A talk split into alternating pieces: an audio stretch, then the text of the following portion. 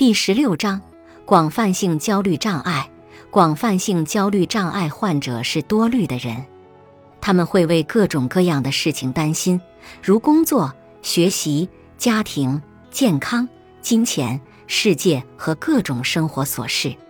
拥有哪些特点会让有这类担忧的人被诊断为广泛性焦虑障碍？第一，这种问题必须是长期存在的，至少要六个月。许多广泛性焦虑障碍患者认为自己从记事起就是一个多虑的人。第二，担心的内容必须是许多不同的事物。如果一个只是担心自己的工作，这就不是广泛性焦虑障碍。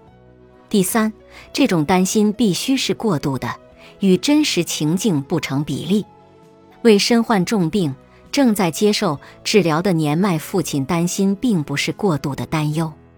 第四，这种过度的担心必须是频繁出现的，大多数日子都会出现。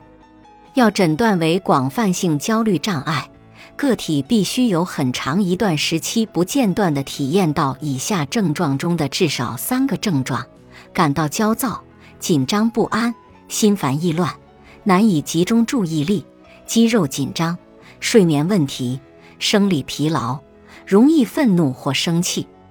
广泛性焦虑障碍患者占总体人群的百分之五点七左右，与男性相比。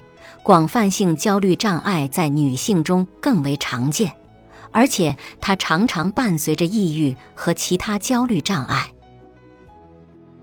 本集播放完毕，感谢您的收听，喜欢别忘了订阅专辑、关注主播，主页有更多精彩内容。